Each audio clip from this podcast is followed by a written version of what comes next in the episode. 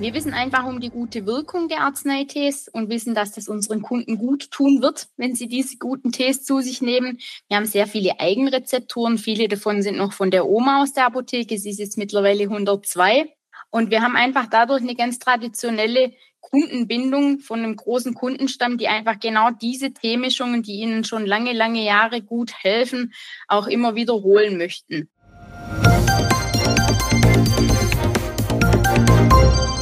Es ist wieder Mittwoch und damit Podcastzeit bei das PTA Magazin. Hallo und herzlich willkommen zum PTA Funk, dem Podcast für PTA und alle, die uns zuhören möchten. Mein Name ist Julia Pflegel und ich bin die Chefredakteurin des Magazins. Meine Kollegin, Redakteurin Stefanie Fasnacht, unterhält sich mit Rezepturprofi Sarah Siegler aus dem Beirat von das PTA-Magazin an dieser Stelle regelmäßig über Themen rund um die Rezeptur. Heute befassen sich die beiden mit Arzneitees, die in den Erdelt-Apotheken in Biesingen tatsächlich noch regelmäßig hergestellt werden. Fasnacht und Ziegler erklären, was einen Arzneitee von einem Genusstee unterscheidet. Außerdem geben sie Tipps zur Herstellung und Aufbewahrung von Arzneitees. Neugierig? Dann gleich mal reinhören und liken nicht vergessen. Hi Sarah, grüß Gott und hallo nach Biesingen und zu einer neuen Runde unseres Rezeptur-Podcasts. Schön, dass du dir heute wieder Zeit nimmst für mich. Hallo, liebe Steffi. Ich freue mich auch schon, dass wir uns heute wieder unserem Lieblingsthema der Rezeptur widmen können. Sarah, my dear, it's tea time. Das heißt, ich möchte mich heute mit dir über Tees unterhalten. In Großbritannien, da ist das Teetrinken ja ein fester Bestandteil des Alltags, entweder so als schnelle Tasse oder eben auch richtig üppig zelebriert als Afternoon Tea mit Scones and Sandwiches. Hast du dich schon mal durch so eine Teezeremonie durchtrinken und durchschlemmen dürfen? Oh ja, liebe Steffi, da habe ich ganz tolle Erinnerungen dran, denn meine Schwester hat mich zu Ehren meines 30. Geburtstags nach London eingeladen zu einem Ausflug. Und wir haben dann am Tag meines Geburtstags auch so ein Afternoon Tea miteinander gemacht und es war einfach nur super lecker. Wir hatten besagte Sandwiches, wir hatten auch noch Carrot Cake und eben die Scones, hatten noch Clotted Cream und Erdbeermarmelade dazu. Es war herrlich. Als wir wieder daheim waren, haben wir natürlich experimentiert, dass wir wirklich auch diese Gebäckstücke so hinbekommen, wie wir das in London hin eben zeremoniert bekommen haben. Und haben jetzt auch ein Versandhaus aufgetan, das uns wirklich mit Clotted Cream beliefert. Okay, ich sehe schon, ich komme demnächst mal bei dir zum Afternoon Tea vorbei. Das würde sich rentieren. Wir haben das wirklich perfektioniert und eben auch die richtige Teezubereitung gelernt tatsächlich dort. Wir haben da einen richtigen Workshop mit dazu bekommen und es war sehr, sehr interessant. Ja, das stelle ich mir wirklich super vor. Das fehlt mir noch in meiner Sammlung. Das muss ich dringend mal noch nachholen. Auf jeden Fall, meine Liebe. Das Trinken von schwarzem Tee wie Earl Grey oder Darjeeling, wie wir gerade gesagt haben, ist auf der Insel Tradition und es dient halt dem Genuss oder auch ganz schnöde dem Wachwerden, je nachdem. Nicht weniger Tradition haben aber auch Arzneitees, unterstützen bei verschiedenen Erkrankungen. Erklär doch bitte mal, was einen Arzneitee ausmacht und wie er sich von Tees zu Genusszwecken beziehungsweise Lebensmitteltees unterscheidet. Bei den Arzneitees haben wir ja unsere Monographien im Arzneibuch und dort wird ganz klar gefordert, welche Mindestmengen an wirksamen Inhaltsstoffen in diesem Tee drin sein müssen.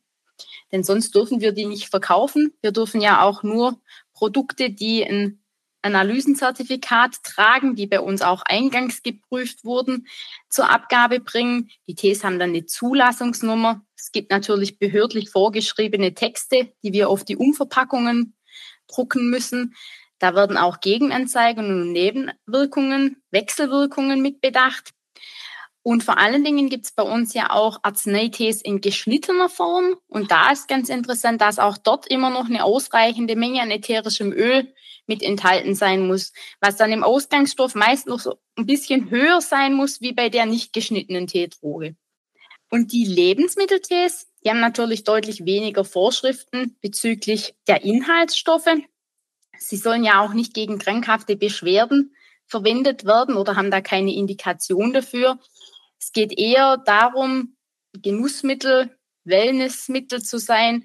Oftmals sind da wegen aber auch leider Aromen zugesetzt, was ich persönlich nicht so toll finde. Aber soll gut schmecken und drum eine ganz andere Sparte wie jetzt unsere Arzneitees. Mhm. Ja, das ist Geschmackssache mit den Aromen. Mein Ding ist es auch nicht so, aber viele Leute stehen ja drauf. Absolut. Ja.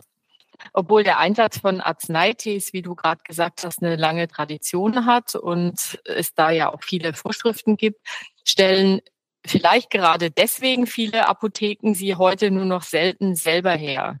Siehst du das auch so? Oder woran könnte das deiner Meinung nach liegen? Also ich bekomme das tatsächlich auch häufiger aus den Apotheken in der Umgebung mit, dass Tees nicht mehr abgefüllt oder gemischt werden, sodass dann eben auch der eine oder andere Kunde von dort zu uns überschwingt. Es ist halt einfach so, Teedrogen prüfen, die Tees mischen, abfüllen, der ganze Dokumentationsaufwand drumherum ist einfach aufwendig und benötigt Zeit. Und für diese Zeit braucht man einfach auch genug Personal, was in Apotheken leider mitunter auch Mangel sein kann.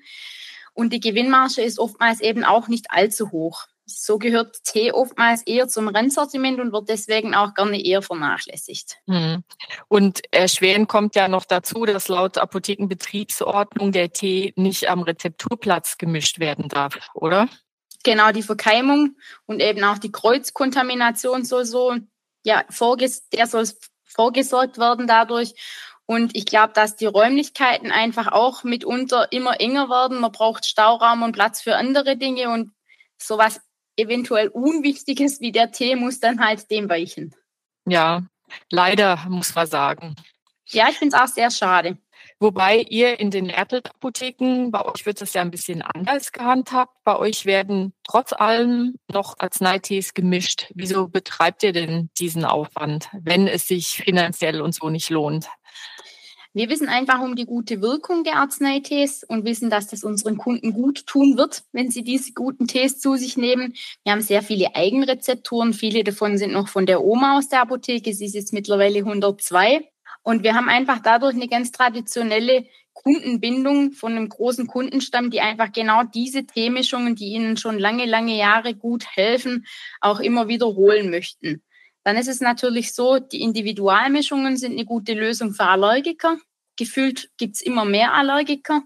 Und wenn man dann einfach ganz gezielt wählen kann, welche Teedrogen man jetzt in seinem Tee drin haben möchte, dann ist es natürlich für die eine tolle Sache. Und ein Tee kann grundsätzlich einfach ein gut, eine gute Zusatzempfehlung mit einem Zusatznutzen für den Kunden sein. Mhm. Und wenn er dann noch maßgeschneidert ist, sowieso. Genau.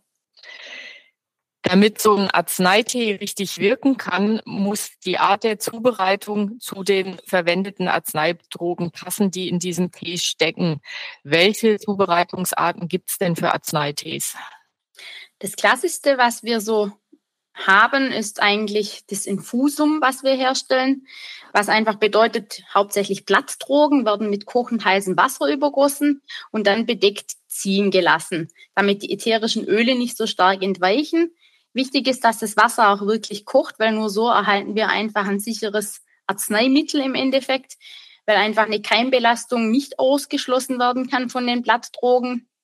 Und dann gibt's natürlich auch noch härtere Drogen, die Wurzeldrogen oder holzigeren Drogen. Da ist es so, dass man diese auch mitkochen kann dann enthält man ein Dekokt, so ist der lateinische Begriff dazu. Und was ich selber auch noch ganz gerne mag, das kennt man vom Leinsamen her, dass man einen Kaltansatz macht und ein sogenanntes Mazerat erhält. Da mhm. hat man dann den schönen Schleim, was sehr wohltuend für die Magenschleimhaut sein kann. Ja, auch ganz schön glibberig. Ja. In der Dezemberausgabe von das PTA-Magazin stellen wir einen Husten- und Bronchialtee vor, und zwar aus dem NRF. Der setzt sich aus bitterem Fenchel, Spitzwegriechblättern, Süßholzwurzel und Thymiankraut zusammen. Was speziell ist denn bei der Herstellung dieser Mischung zu beachten und worauf sollten PTA die Kunststoff bei der Abgabe dann auch unbedingt hinweisen? Wichtig ist natürlich immer, dass man eine homogene Mischung herstellt. Und in unserem bestimmten Fall ist es so, dass man auf Kundenwunsch den Fenchel auch noch vorab anstoßen kann. Dadurch gibt er einfach bei der Zubereitung deutlich mehr ätherisches Öl frei, was dann die Wirksamkeit auch erhöht. Leider ist dadurch aber auch die Haltbarkeit enorm eingeschränkt und man sollte unbedingt den Tee dann auch in eine dicht schließende Dose umfüllen. Zusätzlich ist bei unserem Tee ja noch Süßholzwurzel enthalten und bei der ist es ganz wichtig, dass die mengenmäßig und auch zeitlich nur begrenzt eingesetzt werden sollte, nämlich maximal sechs Wochen, denn die kann den Blutdruck mitunter doch ein bisschen in die Höhe schießen lassen. Hm. Mineralokortikoide Effekte, ne? Genau. Ich wollte noch mal ganz kurz auf die ätherischen Öldrogen zurückkommen. Also bei dem Anstoßen, das ist dann immer eine Sache, die man abwägen muss. Wenn man es anstößt, wirkt es besser. Dafür reduziert sich dann deutlich die Haltbarkeit. Genau, also man sollte das am besten wirklich mit dem Kunden besprechen, bevor man die individuelle Mischung ansetzt. Denn so kann man dann auch schauen, wie genau ist der Kundenwunsch. Ist es für eine ganz akute Problematik oder soll es doch eher auch was sein, was wieder zur Hausapotheke aufbewahrt werden soll? Und dann äh, würde ich die Teedrogen eher nicht anstoßen, wenn es dafür sein soll. Hm, und dann sollte der Kunde das aber am besten optimalerweise vor der Zubereitung selber machen.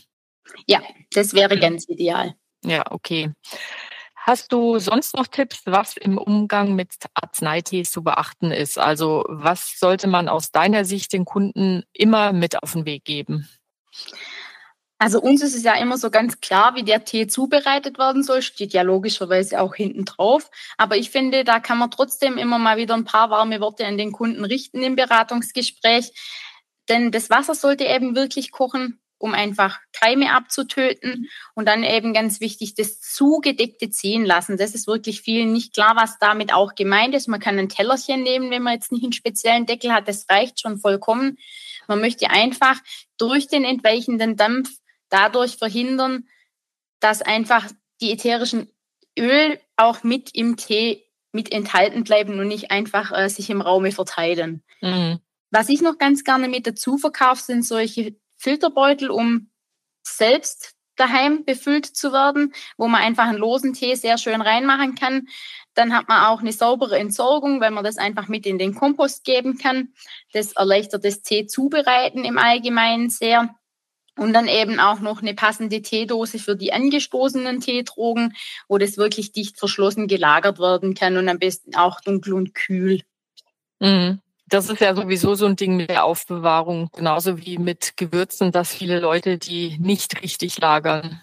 Leider ja, ja. Mhm. Und dann verlieren sie im Fall von Arzneitees Wirksamkeit und bei den Gewürzen halt leider den Geschmack. Ja. Ja, Sarah, wir sind schon wieder am Ende unseres Podcasts. Wie immer, dein Aufreger der Woche, positiv oder negativ? Bei uns in der Apotheke ist gerade das Kundenaufkommen recht hoch. Wir haben ja Erkältungswelle noch und nöcher. Und viele Probleme lösen sich doch einfach durch Abwarten und Tee trinken. Ich finde es ganz schön, wenn man den Kunden vielleicht einen kleinen Teeausschank anbietet, während sie warten. Dann äh, beruhigt es die Gemüter. Sie haben eine gute Tasse Tee, die wohltuend dampft. Und einem selber hilft es doch auch, wenn man in Stress- und Hektikzeiten einfach mal kurz innehält, sich die zehn Minuten nimmt, manchmal eben abwartet und Tee trinkt sozusagen und viele Probleme lösen sich doch dann von alleine wieder auf. Also ein Tee in der kalten Jahreszeit zu genießen, das kann ich wirklich jedem an die Hand geben. Das hilft Körper, Geist und Seele. Wie anfangs gesagt, meine Liebe, it's tea time. Absolutely. In diesem Sinn, ich wünsche dir eine schöne Vorweihnachtszeit und bis wieder im neuen Jahr. Mach's gut. Machst du auch gut. Ciao, Steffi. Das war unsere aktuelle Episode vom PTA Funk, dem Podcast von das PTA Magazin. Danke, dass Sie zugehört haben. Wir freuen uns über Downloads, Likes und Kommentare. Auf Wiederhören bis zum nächsten Mal.